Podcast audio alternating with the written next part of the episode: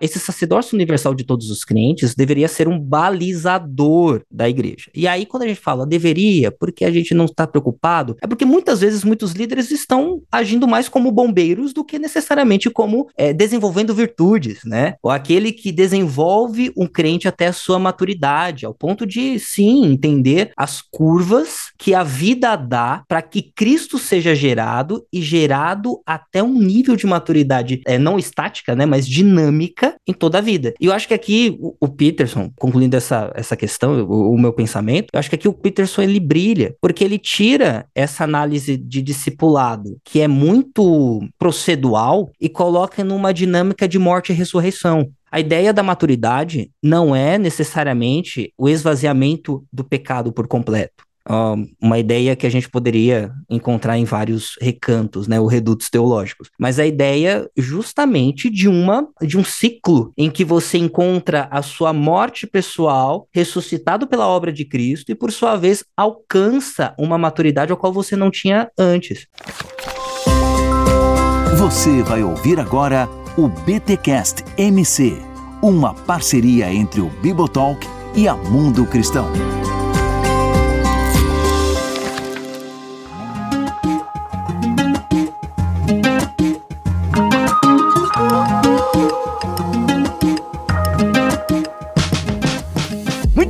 Muito bem, muito bem. Começa mais um BTcast MC, o de número qual? 34. Eu sou o Rodrigo Bibo e eu quando é que amadurece na fé, gente aí? Eu já passei de 18 anos de fé. Eu sou adulto cristão, mas olha, eu tô no caminho aí, hein? Me ajuda. E aqui é a Cíntia e eu fico me perguntando se um dia eu vou atingir a medida da plenitude de Cristo. Eita, é, eu queria falar isso na minha abertura, mas eu não foi bonito assim. Mas era isso que eu tava questionando. e eu sou o Luiz Henrique, e se em Cristo ressuscitar Lutar é arte, então morrer faz parte. Meu Deus do céu. Galera, estamos aqui com a Cíntia Muniz, que já é da casa, e pela primeira vez aqui no BTcast, Luiz Henrique, que eu conheci num grupo de WhatsApp, o único grupo de WhatsApp que eu tava, que agora não tô mais, mas eu conheci o Luiz lá. Bem-vindo aqui ao BTcast, Luiz, ouvinte de longa data. Opa, muito obrigado. Olha aí, ó. Muito obrigado. Ó, é isso, mano. Legal que você aceitou o convite aí. E Cíntia, estamos juntos sempre aqui, né? De diversas vezes, graças a Deus por isso. Professora da EBT também, olha aí. Sim, sim, graças a Deus. Simbora. Legal, graças a Deus que ela é professora da EBT, viu? Cara, como é importante. Gente, estamos aqui para conversar de mais um lançamento da Mundo Cristão. E, ó, esse ano, a Mundo, sinto que a Mundo Cristão esse ano vai vir com obras, porque já começou 2024 com umas obras assim, que é de furar a fila de leitura, né? Furar a fila de leitura aí veio com mais Russell Moore, veio como Como Encontrei o Messias, que eu esqueci o nome da autora, né? Jennifer Rosner. Rosner, isso. Tem um também, galera, que eu não lembro o nome agora, que a gente até talvez vai falar dele, sobre a igreja, palco, teatro, mano, essa igreja que... Fama, beleza, poder. Isso, fama. Eu sei que eu uhum. confundi o sobrenome, é Beauty, alguma coisa, Beauty, é. Beauty. Beauty, é, uhum. é Beauty, é alguma coisa Beauty. Então, cara, lançou uns livros já esse ano, assim, a Mundo Cristão, que, nossa, é de explodir cabeça e com temas, assim, sensacionais.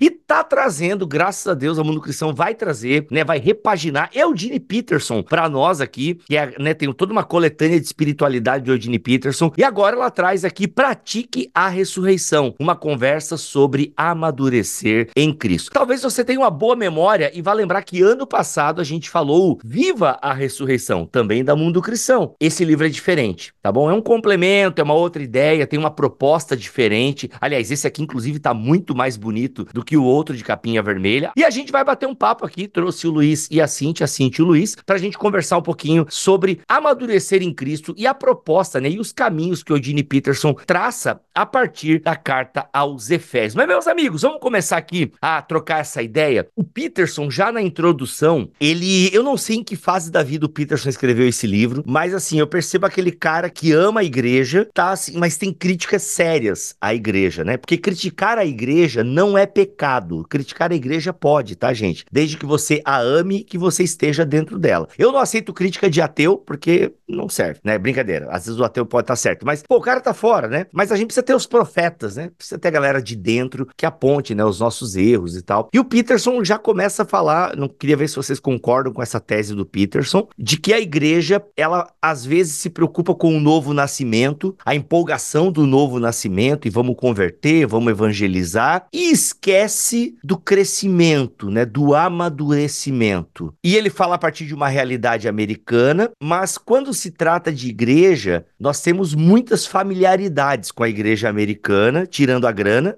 Uhum. a gente tem muita familiaridade com a igreja americana porque nós importamos, né, teologias e eclesiologias e lifestyles. Cara, olha que absurdo, né? Eu tô falando de lifestyle cristão, mas eu acho que eu não tô exagerando, né? Existe um lifestyle que a gente importa também. Então vocês concordam com essa tese do, do Peterson de que parece que a igreja ela se preocupa até em ganhar almas, para usar uma expressão aqui é, bem pentecostal, né? Ela se preocupa em anunciar o novo nascimento, mas parece que esquece do amadurecimento, do processo, do caminho, né? Se esquece desse crescimento espiritual. Qual é a impressão que vocês têm? Gente, eu não vou generalizar, né? Porque às vezes você fala, ah, tá tudo ruim e tal, parece que você tá difamando a igreja, né? Claro que há inúmeras realidades. Estou aqui sem generalizações, mas eu acho que sim, em muitos contextos, nós nos preocupamos com esse crescimento numérico, mas nós não nos preocupamos com esse crescimento em maturidade. E o próprio Peterson vai falar sobre isso, né? Inclusive da influência dessa lógica comercial que acaba entrando na igreja. Então a gente colocou dentro da igreja estratégias comerciais, a, a forma de pensar o que é a igreja, a forma de avaliar a igreja, a forma de pensar nos programas da igreja. Então, tudo isso hoje em dia usa muito esse tipo de lógica. Então, a gente realmente tem uma preocupação muito grande com esse crescimento numérico, com a chegada de novos membros, mas a gente não vê grandes programas de discipulado, de acompanhamento, de comunhão, de unidade, de crescimento. E eu acho que isso é complicado, porque eu acho que muitas vezes a pessoa acaba se perdendo dentro da igreja. Eu acredito que vale muito a pena a gente entender o contexto ao qual Peterson também está inserido. Ele é um pastor norte-americano, mas ele é um pastor norte-americano que viu todo o boom das igrejas emergentes. E vendo todo o boom das igrejas emergentes, ele viu justamente essa lógica de mercado adentrando aquilo que seria a comunidade de Deus, né, através de Cristo Jesus. O Peterson ele acaba, inclusive,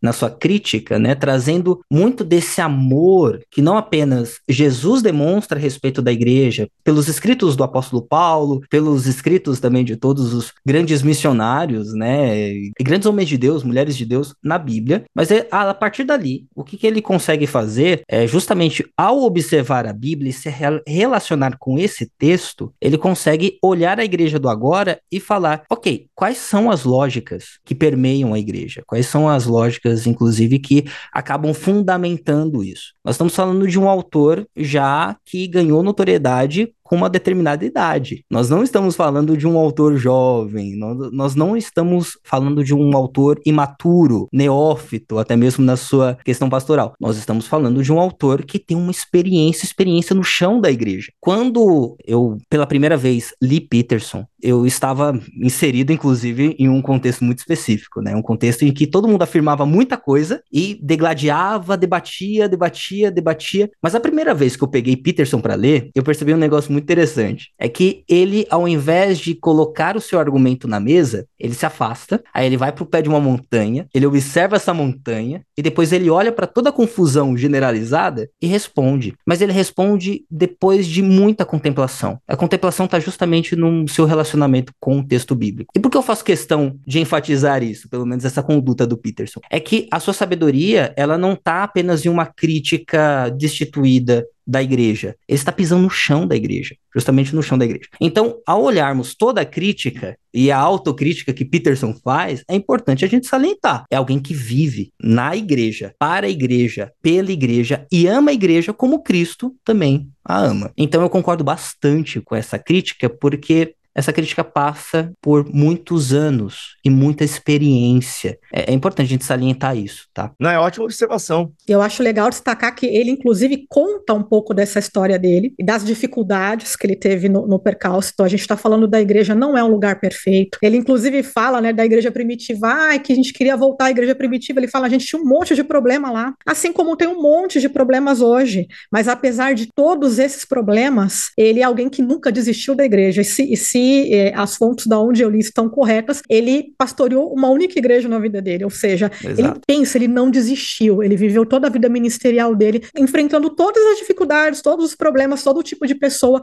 pessoa que com quem naturalmente nos associaríamos, pessoas que num contexto comum a gente nunca olharia para elas, mas ele ele foi perseverante. Então ele é alguém que pode ser, realmente ser essa voz profética, porque ele tem é, essa vivência. Agora, inclusive a gente tem um episódio aqui que é a biografia do Peterson. Aliás, a Mundo Cristão tem uma ótima biografia do Eugene Peterson. E se você nunca leu uma biografia, talvez começar pela do Peterson vale muito a pena, que é uma obra fantástica que a Mundo Cristão lançou ano passado. E você... Bibo, todo pastor precisa ler. É, cara. Eu, eu acho que é a leitura obrigatória. Todo é, tem que ler, tem, porque é muito crua, né? É uma biografia uhum. muito crua, que não é escrita por ele, não é uma autobiografia, mas é um cara que realmente acompanhou, teve acesso a documentos e tal, e é uma biografia autorizada. Ou eu tô confundindo com a biografia do Keller, agora eu não lembro. Não, a dele é dele mesmo, né? Não, essa, a do Keller, a do Keller é uma autorizada, mas essa, essa do da Mundo Cristão... Não, é, acabei de olhar aqui na minha estante, é do Win Coller, e também é uma biografia, autor, auto, é uma biografia autorizada e tal, e o cara teve acesso a documentos, enfim. É, documentos, teve... E é muito legal. E é uma baita biografia, é uma baita biografia. Você percebe, né, que ele é um cara que tinha duro, críticas à igreja, mas ele tava lá, ele vivia, ele tava. Agora, sobre esse lance de Beleza, a gente concorda que boa parte da igreja, ela parece não ter, não dar conta, né, do crescimento e do amadurecimento. Uhum. E, gente, eu confesso aqui que eu tenho um certo desânimo barra não vou desistir. Não vou desistir. Tem um hino que fala isso, né? Nem desanimar. É um hino ou é um pagode? Agora não lembro. Um pagode. Uhum. Ok, enfim. Não vou desistir, nem desanimar. Eu só lembro dessa parte, não sei se é hino ou se é pagode, mas vamos lá. Talvez seja um pagode mas pode ser um hino também, porque é Cara, é pagode. Com certeza, sem sombra Talvez de dúvida. Seja um pagode.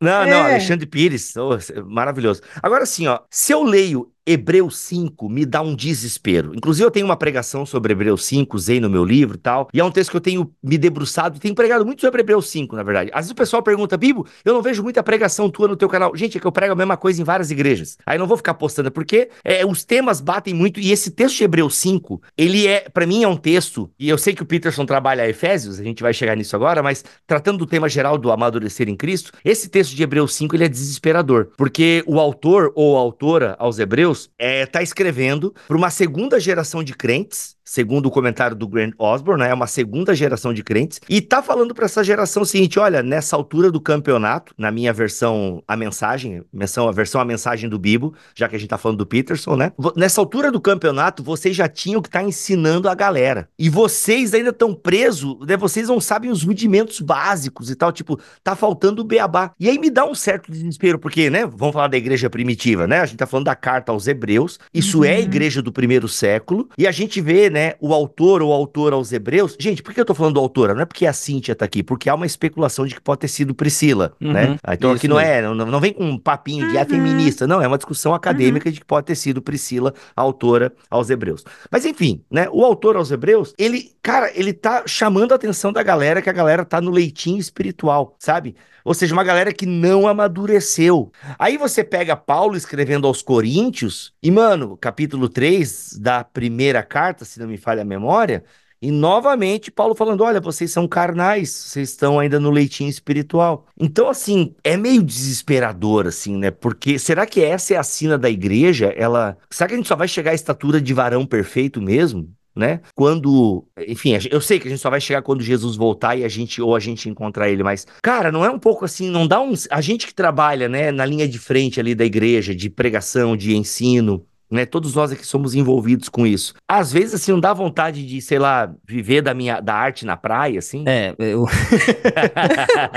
eu, eu, eu, eu, posso comentar um pouco sobre isso, principalmente na literatura aos hebreus, porque existem ideias que cadenciam. Então, se você estuda teologia bíblica, toda a literatura ela passará por várias ideias que são cadenciadas uma à outra, né? A ideia da maturidade de hebreus está vinculada também com o sacerdócio universal de todos os crentes. Que empobrece muito a igreja hoje em dia. A, a, essa centralização, essa sacralização de um determinado trabalho, de um ofício, de um amadurecimento. Parece que a, as figuras pastorais hoje, as figuras voltadas à liderança eclesiásticas, elas precisam ter aquilo garantido e no processo do amadurecimento, eu mino até o ponto da dependência. E aqui entram vários assuntos, né? Vários, a gente vai falar sobre a questão de abuso de igrejas, a questão de uma má teologia, a gente vai falar sobre a questão de uma má doutrina, a gente vai falar sobre uma questão, uma questão até de estruturação. Mas quem está vinculado com as entranhas da igreja, principalmente trabalha para com elas, e aqui o Peterson ele é cirúrgico, tem por causa das ênfases das igrejas emergentes, por causa dessa ênfase de crescimento, expansão, fala-se muito sobre plantação e revitalização pelo viés numérico, não pelo viés do, do discipulado. E aí essa é uma palavra fundamental e chave, não só no livro do Peterson, mas também para a vida da igreja, né? O discipulado ele começou a ser repensado ou pensado na história da igreja de maneira recente, visando e sendo influenciado e tendo como iluminação o sacerdócio universal de todos os crentes que aparecem em Hebreus. Inclusive as últimas pesquisas sobre Hebreus mostram, dão muita luz a essa questão. Esse sacerdócio universal de todos os dos crentes deveria ser um balizador da igreja. E aí, quando a gente fala deveria, porque a gente não está preocupado, é porque muitas vezes muitos líderes estão agindo mais como bombeiros do que necessariamente como é, desenvolvendo virtudes, né? Ou aquele que desenvolve um crente até a sua maturidade, ao ponto de, sim, entender as curvas que a vida dá para que Cristo seja gerado e gerado até um nível de maturidade é, não estática, né, mas dinâmica em toda a vida. E eu acho que aqui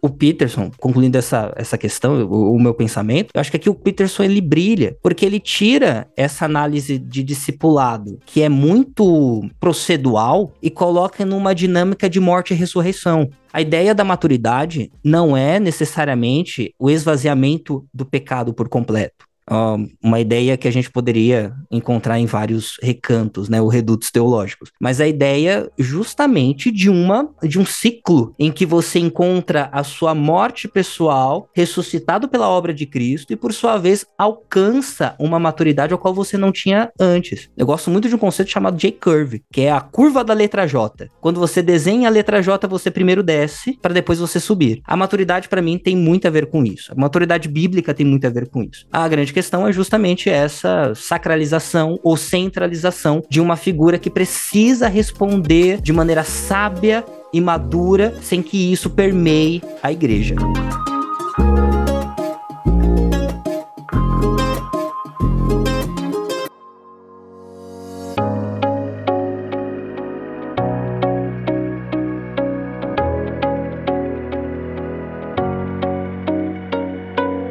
Legal a tua fala, Luiz, e até faz o gancho, né, com o título do livro Pratique a Ressurreição. O Luiz parece que já gravou vários podcasts na vida, o que tá fazendo até ganchos e tal, deix deixando deixas. Muito bom. Tem a ver com esse negócio, né, de praticar a ressurreição. Não é algo estático, né, não é um, não é um acontecimento histórico, mas é algo vivo na igreja, que não só vivo, mas que vivifica a igreja, né. O, na verdade, a ressurreição permite, né, o novo nascimento, a restauração e por aí vai. Ela permite essa vida na igreja. Agora, beleza, o Peterson ele é um cara maduro, ele é um cara de chão de igreja, ele não é aquele cara que fica no Twitter reclamando da igreja e falando mal de todo mundo. Ele é um pastor, né? Foi por muitos anos pastor, ele é um pensador cristão e, obviamente, que ele não, ele tem o diagnóstico, mas ele também propõe. E qual é o caminho então que o Peterson propõe para o crescimento e para que pastores, né, eh, se preocupem? Porque como tu falou, né, tem um, um parênteses aqui que eu quero abrir só, né, Luiz? É, o pastor hoje ele é bombeiro, né? Ele tá pagando muito incêndio na comunidade, é um problema maior que o outro. Aí ele tem que ser terapeuta, ele tem que ser coach, ele tem que ser. Tem que ser, não, né? Ele acaba sendo terapeuta, coach, administrador. Hoje em dia, isso pega muitos pastores, porque ele tem, acaba tendo muitas funções administrativas na comunidade, ainda mais quando a igreja está em expansão e reforma e tal. Isso ocupa muito o tempo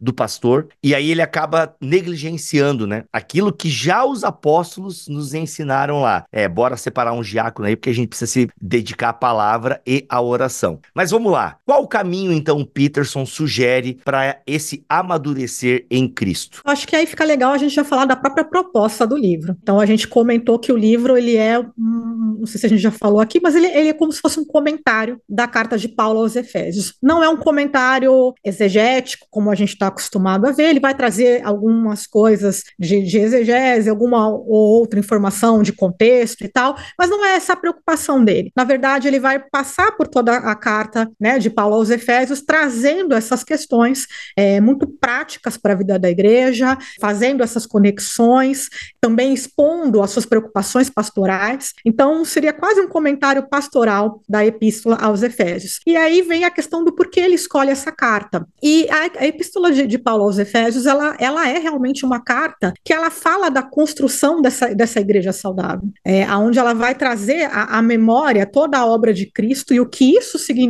para a igreja, e depois aspectos práticos, né? O, o Raymond Brown ele vai dizer que só se compara a Romanos, né, nessa questão dessa, essa, dessa, desse aspecto prático realmente, né? Então você traz um texto, né, que tem ali uma teologia e tal, mas ele tem uma implicação na espiritualidade cristã e na vida da igreja muito grande. Então a gente pode dizer que a primeira metade, cl claro que essa questão de divisões das, das cartas, ela varia muito conforme a metodologia de quem está fazendo os comentários, mas ela basicamente a carta se divide aí em duas partes. Uma parte onde Paulo apresenta um pouco mais sobre essa obra de Cristo, ele traz alguns conceitos, né, que talvez fossem claros para os primeiros cristãos, mas assim como parece muito claro para a gente hoje, você perguntar o que é graça, meio que todo mundo tem uma resposta. Se você perguntar o que é ressurreição, ah, ok, mas será que a gente realmente entende a profundidade desses conceitos? Eu acho que ele trabalha nesse, nesse primeiro momento e pega o gancho com Paulo em todas essas explicações, e depois ele vai para o aspecto prático, que é a vida na igreja, a vida em comunidade e como de fato a gente pratica essa ressurreição. Como o próprio Peterson diz no, no seu primeiro livro, a gente já comentou sobre ele, ele vai dizer que a ressurreição, e aí essa questão de ampliar conceitos, ela não tem apenas a ver com o que acontece depois que nós morremos, mas ela tem primeiramente a ver com o modo como nós vivemos hoje. Então, o caminho que o Peterson escolhe é justamente a carta de Paulo aos Efésios, porque ele entende que a gente pode extrair essas lições dessa carta. É, e, e dentro dessa questão da ressurreição, ao qual o próprio Peterson ele se envolve muito com o texto, né? Para quem lê, expõe Efésios, para quem lida com essa carta o dia inteiro, para quem utiliza na, no aconselhamento, você vai ver que Efésios tem um tom meio que diferente de outras cartas tidas como paulinas, né? Existe um tom de alegria, existe um, um tom que, que permeia a carta ali, mas existe um tom também que muitas vezes parece que é cinismo. Eu tenho uma relação de amor e ódio com Efésios, porque toda vez que eu leio Paulo em Efésios, ou tento observar a voz de Paulo em Efésios, eu ou eu enxergo ele como um pastor idealista, como um pastor que quer ver o melhor da igreja e, e tentando ignorar o, o, os problemas, ou eu enxergo justamente alguns trechos específicos ao qual ele expõe os problemas. E aí, eu, nesse nesse ditame, né? nesse dilema da leitura aos Efésios, o Peterson me ajudou bastante, porque ele, inclusive no livro, ele vai falar muito que o, o, próprio apóstolo Paulo não tem nenhum receio em considerar a igreja como Cristo a considera, como santos, uma comunidade de santos, homens e mulheres ali unidos pela obra de Cristo Jesus, e da mesma forma, ele não tem nenhum problema em reconhecer o próprio pecado que está presente em toda a comunidade. Então, isso acabou baixando muitas minhas fronteiras para com essa carta, mas para além disso, abre os meus olhos também para a realidade da minha igreja local, que não é essa realidade que é perfeita, que é bonitinha, aquela realidade instagramável, aquela realidade que é vendável a realidade é um pouquinho mais torta, a realidade é um pouquinho mais escura, é tá mais comparado com o esgoto que necessariamente um, um, um aqueduto, né? Então, toda vez que, que eu olhava a, a carta aos Efésios, eu sempre tinha um, uma crise absurda. Peterson ajudou, ajudará a nossa. Mas toda vez que eu olhava para a igreja, também sentia isso, aquilo que nós comentamos no começo do, desse BTcast. A ideia do, meu Deus do céu, vou segurar aqui esperar a maturidade vir de algum lugar. O trabalho contínuo que ele reconhece, que o próprio apóstolo Paulo incentiva aos, aos Efésios, é um trabalho que, por sua vez, pode dar seus devidos frutos através das obras, mas eles não estão destituídos da graça. Mesmo diante de todos os problemas, inclusive entrando no capítulo ao qual nós nos propomos a falar, mesmo diante de todos esses problemas, as duas coisas são inseparáveis. Na perícope, na exegese, eu separo, mas para Paulo, a ideia é contínua. Para Paulo, a ideia teológica é contínua. Para o autor, inclusive, a ideia é para ser aplicada na igreja e essa igreja, por sua vez, precisa encarnar isso, encarnar uma nova vida. E aí, na, nessa ampliação de, de termos, se nós ampli se o próprio Eugene Peterson ele amplia o termo da ressurreição, ele também vai ampliar o termo da encarnação, porque a vida passa também pela encarnação em Cristo Jesus. E na encarnação de Cristo Jesus conseguimos dar fluxo para justamente as ressurreições que sucederão. Sensacional. Eu até é interessante que eu ia falar justamente dessa, dessa questão do, do santo, que o Eugene Peterson fala, essa, essa fala dele, essa parte do livro me marcou muito também, como são questões realmente conceituais, né? Porque essa, ele, mesmo fala no livro que, a, a, de um modo geral, a igreja perdeu esse significado do que significa ser santo. Quando você fala, ah, somos santos. Então você tem toda uma carga histórica já para essa palavra, né? Que às vezes vai levar as pessoas a terem um tipo de reação do tipo, não, não, eu não, é, santo é só Deus e tal, né? Mas, gente, é assim que Deus nos vê, é assim que Paulo via aquela comunidade, não era uma comunidade de gente perfeitinha, não, era gente problemática, é gente que nem eu, é gente, é gente problemática, e ainda assim Deus olha pra gente e nos vê como santos, porque é, são esses conceitos que a gente precisa retomar, que a gente precisa ampliar, porque eles é que vão nos permitir viver essa espiritualidade mais saudável, mais realista, mais encarnada, encarnada, vamos assim dizer, e o Peterson, ele, ele faz isso realmente de forma brilhante. Então, só queria falar isso porque essa parte do, da, do santo, ela, ela mexeu muito comigo também no livro. Traz uma certa sobriedade, né, Cíntia? Uhum. A ideia de nós olharmos a igreja como ela deve ser olhada, né? uhum. né? como ela deve ser vista, como ela deve ser contemplada. E aí, nós vamos falar de Eugene Peterson e contemplação é um, uma, um, uma, um verbo, né?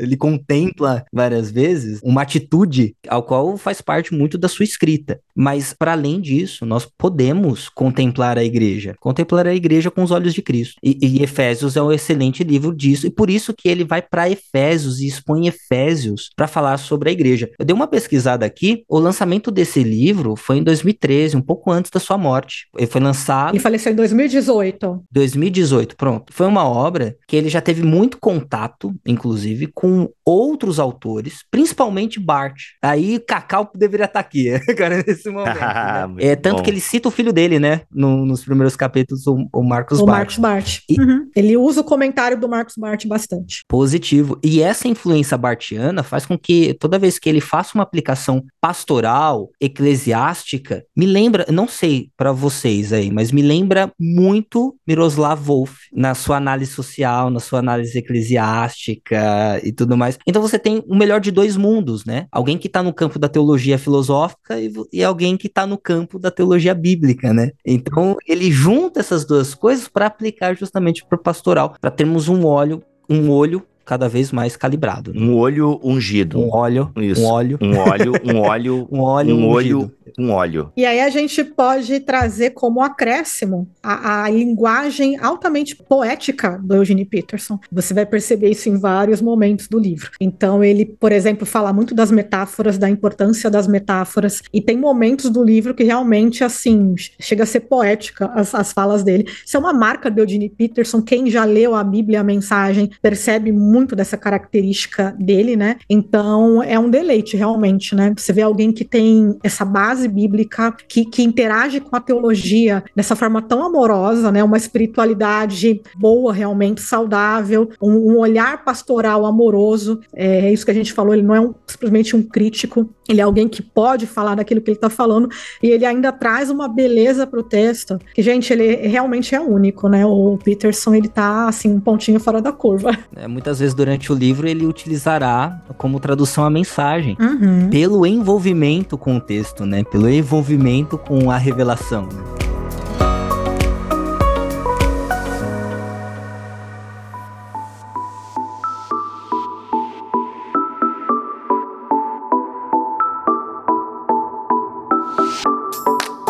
Pra gente caminhar pro fim também desse podcast aqui, eu acho que tudo que foi falado até agora você já pôde sentir que é um livro que vale a pena ser lido, é um livro que com certeza vai trazer muitos insights para você pregar, para você dar estudos em grupo pequeno, até porque ele separa, né, a carta de Efésios em várias perícopes e tal. Então é um livro muito legal para você aprender sobre a maturidade em Cristo e para você também usar em grupos pequenos e por aí vai. E também para você que é pastor, para pegar aqueles insights, né? Como foi dito no começo, não é um livro exegético, não é um comentário comentário exegético, é tá mais um comentário pastoral da carta de Paulo aos Efésios. Mas vamos lá, gente, trazendo um pouquinho então aqui um, do conteúdo do, do, Peterson, para além da sua beleza e da sua escrita, é, a gente falou um pouquinho do capítulo 2, né? Até o Luiz ele deu uma, uma pequena pincelada. Como que dentro desse processo da, do amadurecimento cristão, qual a importância, né? Vou até, por exemplo, pegar aqui, qual a importância de entender e qual a explicação sobre o que que o Peterson discorre quando ele comenta, por exemplo, Efésios 2, 8, 10. Porque pela graça sois salvos mediante a fé, e isso não vem de vós, é dom de Deus, não de obras, para que ninguém se glorie, pois somos feitura dele, criados em Jesus Cristo para boas obras, aos quais Deus de antemão preparou para que andássemos nela. Como é que o Peterson,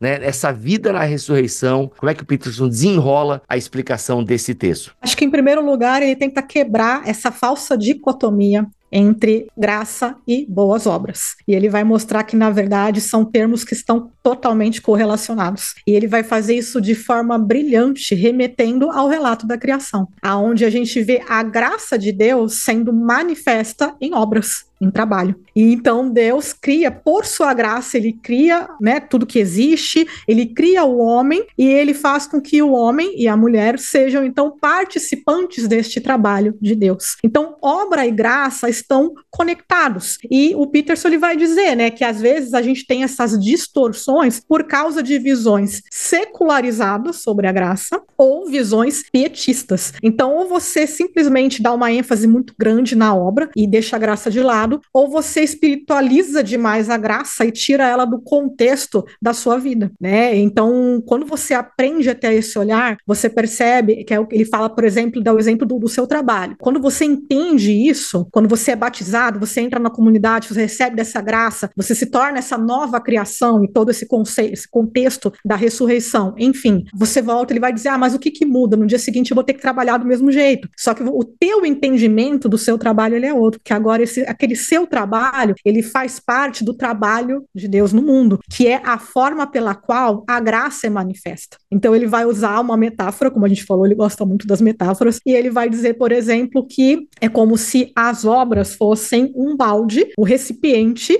que contém a graça e consegue transportar essa graça para a mesa, vamos dizer assim, né? Então, por meio das nossas obras, são preparadas de antemão para que andássemos nela, essa o texto, né, que a gente leu, é que a gente consegue expressar essa graça de Deus. Então, acho que esse, esse entendimento ele é muito valioso. Deixa eu ler aqui um pedacinho antes do Luiz dar os dois centavos dele. Página 111. Olha que página profética. Mentira. Foi só uma brincadeira, gente. A vida cristã madura envolve uma convergência de graça com trabalho. Nada na vida cristã amadurece sem trabalho e obras. Mano, que coisa linda. E claro, tem que ser lida dentro de todo esse contexto de entendimento de graça e tal, né? Isso aqui não tem mérito algum do ser humano. Entretanto, o ser humano, ele trabalha, né, a parte, ele vive essa ressurreição, ele pratica essa ressurreição, né? Ele é um agente disso também, né? Ele não é um ser passivo nesse sentido de que ele vai sofrendo, ele sofre essas coisas e ao sofrer essas coisas, ele, né, porque não tem dicotomia, né? Ao sofrer isso, isso, ele trabalha por isso, né? É muito legal, é muito legal. O verbo invisível que estava presente no início de Gênesis se fez carne em Jesus. Em Jesus, que é uma forma humana cheio de graça, vemos Deus trabalhando. Jesus insiste que o Deus que ninguém jamais viu é visível nas obras que o próprio Jesus realiza bem diante dos nossos olhos. As obras que eu faço de Jesus testificam a meu respeito. Cara, é sensacional. Claro que aqui a ênfase é o trabalho de Deus, né? Também tem, tem esse lance. É o trabalho de Deus em nós, né? Sensacional. Mas vale a pena também porque o, o Peterson faz uma aplicação para a igreja. Ah, por sua vez, se Gênesis e Jesus eles são as duas partes que mostram, né, graça e obras unificadas, né? O exemplo que ele utiliza, ele vai também aplicar isso para a própria igreja. E aí, dentro da igreja, todos nós temos trabalho. O trabalho nada mais é do que a corporificação de uma graça invisível. Então, a, a ideia, deixa eu repetir isso daqui, que a que todos nós temos um trabalho, todos nós possuímos um ofício. E o nosso ofício ele é a corporificação de uma graça invisível. Toda vez que nós trabalhamos, nós trabalhamos com. Toda vez que nós trabalhamos, nós trabalhamos para. Toda vez que nós trabalhamos, trabalhamos por. Então, a ideia de que a igreja ela não está isolada nessa dinâmica de, de graça e boas obras ela, na verdade, ela está encarnando essas duas facetas que nós dividimos porque queremos dividir, mas ela encarna isso no seu dia a dia, no seu ofício. E olha o quão aplicável isso é para as nossas vidas, né? Seja o trabalho na igreja, seja o trabalho tido como secular, o quantas vezes nós levamos a nossa própria vocação como uma vocação individualista, né? Uma vocação em que eu existo como ilha e aquilo que eu faço cria apenas um reflexo no meu reduto para mim. Só que quando eu olho para minha ao meu redor, existem outras, outros fatores outras pessoas, outras dinâmicas, outras ilhas que dependem também desse meu trabalho. A ideia aqui, justamente, é o que ele passa, inclusive, para o próximo capítulo, é que a igreja é justamente essa corporificação de uma graça que se manifesta. Um testemunho público, mas para além do testemunho público de boca, é o testemunho público de mão. Mãos, né? Ou de mãos. Por isso que, inclusive, tanto na própria sequência do, desse texto, na carta de Paulo, ele vai trabalhar a questão da unidade, o vínculo da paz. Então, é, é, realmente quebrar esse individualismo. E acho que trazendo para as nossas igrejas, quebrar também esse individualismo. Nós estamos numa época de muito individualismo e essas dicotomias, porque não dá para pensar em maturidade se a gente ainda pensa em tudo dessa maneira tão compartimentada, tão isolada. Isolado, né? Porque se no capítulo 2 tem a ideia da igreja, né, ser a família de Deus, onde Deus manifesta a sua glória, na mesma carta Paulo vai fazer um convite a uhum. lutarmos, né? Aliás, no próprio capítulo 2 já tem esse convite para a gente lutar pela unidade da igreja, né? Esse convite é a nós, porque cara, uma igreja desunida não testemunha, uma uhum. igreja desunida não não testemunha. E eu acho que isso é uma luta da igreja enquanto ela existia. A gente sempre vai precisar, né? Falar sobre unidade. Aliás, se Paulo falava sobre maturidade, os autores bíblicos falavam, falaram de maturidade, a igreja, né, ao longo de dois mil anos, fala sobre maturidade, então a gente tem grandes clássicos sobre isso. Eu penso que continua sendo a nossa tarefa, né? Pregarmos essa maturidade. Porque é aquela coisa, a gente começou o podcast falando que concordamos com essa tese do Peterson de que a coisa não há uma preocupação, parece, com a amadurecimento.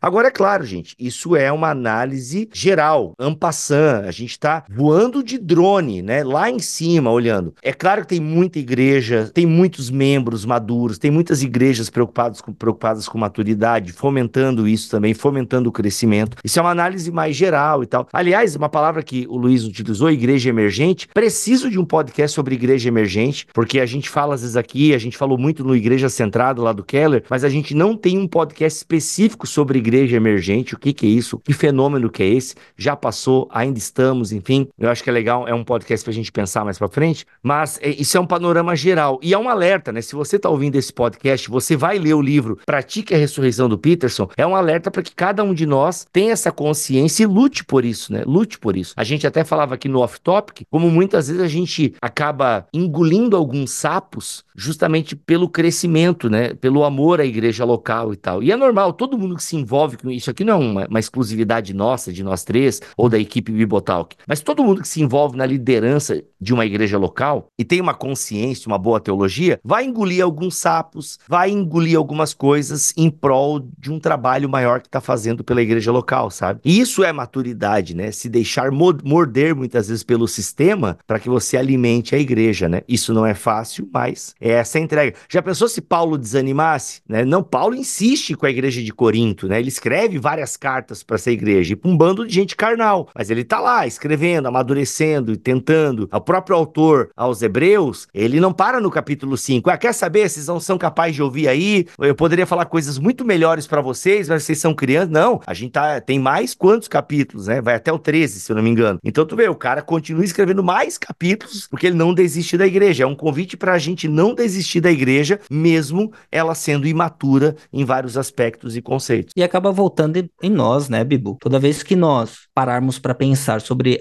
as questões de maturidade, voltamos os olhos para nós mesmos, porque é muito fácil nós colocarmos no holofote o outro, outra igreja, o outro recanto, outra comunidade, tudo mais, e não voltarmos para nós. É comum essa dinâmica, essa é a dinâmica humana, essa é a dinâmica que todos nós possuímos e fazemos. A ideia é, ok, a igreja é essa, é essa comunidade viva que encarna a ressurreição, levando e demonstrando a maturidade da nova criação para todos aqueles que não acreditam. Ok, existe espaço para não demonstrar isso? Não. Se eu não demonstro, será que eu poderia me chamar de igreja? Peterson vai levar isso, vai levar essa, a, a esse questionamento, vai levar essa provocação. Mas será que eu deveria me chamar de igreja? Será que a maturidade também está transbordando na, na minha dinâmica comunitária, na minha realidade local? Isso leva-nos a, a pensar muito sobre igreja. E por isso a autocrítica, né? A gente fica muito cheio de dedos quando nós queremos falar sobre a igreja, mas da mesma forma em que educamos uns aos outros, num amor mútuo, naquilo que a gente sente assim, paixão mesmo, a autocrítica ela é bem-vinda, porque senão vivemos um evangelho cínico. O evangelho cínico não é um evangelho. Muito bom. Sua palavra final, Cíntia? Então, eu queria, acho que assim, a ideia principal do livro a gente já passou, e como o Peterson faz isso de uma forma profunda, brilhante, claro que a gente recomenda super o livro, mas eu queria aproveitar e recomendar esse livro especificamente para esse período. Não sei se a tua igreja é uma igreja litúrgica ou não, alguns vão chamar esse período de quaresma, vão vivenciar esse período da quaresma, se não, você não, a tua igreja não, não vivencia dessa forma, estamos chegando próximo próximos aí da Páscoa, aonde nós celebramos a ressurreição. Então, eu acho que é uma leitura muito pertinente para esse momento. Então, queria reforçar esse aspecto do livro. É isso, gente. Fica aí, pratique a ressurreição, uma conversa sobre amadurecer em Cristo do Eugene Peterson, lançamentaço da mundo cristão. Pratica a ressurreição, mergulha fundo no estudo da carta de Paulo aos Efésios, a fim de explicar o que significa crescer plenamente até atingir a estatura de Cristo. Fica aí o convite nosso. Aproveite esse lançamento, o link para você adquirir esse livro está aqui na descrição deste BTcast em bibotalk.com ou no YouTube, beleza? Aliás, quer comentar? Comenta aqui no YouTube, mesmo que você ouça no Spotify, Deezer, Apple ou outro app de podcast. Se quiser comentar esse episódio, comente aqui no YouTube, isso ajuda. Vamos tentar centralizar os comentários no YouTube, fica mais fácil para a gente visualizar. Você que comenta no Spotify já comentou, mil perdões, mas para eu ver o seu comentário, eu tenho que acessar um site do Spotify para ver, para liberar é muito empenho, meus amigos. E aí eu tenho que escolher, ou eu organizo o conteúdo para apresentar para vocês, ou eu fico aí aprovando o comentário no Spotify, porque as duas coisas não dá. Beleza? Agradeço, Luiz. Muito obrigado pela sua estreia aqui no BTcast, Luiz. Foi muito bom te ter aqui. Opa, eu que agradeço. Sou fruto, inclusive como um seminarista, por causa do trabalho do, do BTcast, né? Olha aí, é, que legal. Você vê. Então, só posso amar a igreja por causa também desse ministério maravilhoso e me sinto muito honrado de participar hoje. Que legal. Cíntia, obrigado e um prazer ter você mais uma vez aqui. Eu que agradeço, sempre uma honra estar com vocês. É isso, gente. Voltamos a semana que vem com mais BTcast e BT Papo e com o BTcast MC, a gente volta no mês que vem. Aliás, o livro do mês que vem, olha, se vocês toparem, já já já eu já vocês ficam já a gente já para pro mês que vem já, porque ó, é livraços, livraços. A gente vai ter inclusive Inclusive, o BTD da MC, né, da, da Mundo Cristão, dia 9 de março, já se encerraram as, as inscrições.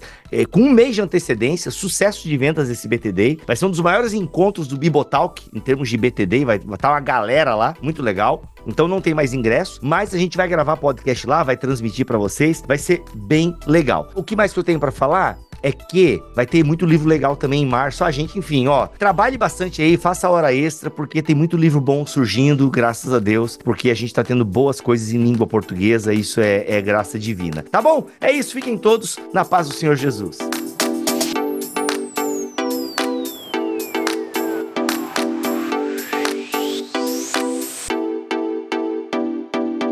Este podcast foi editado por Bibotalk Produções.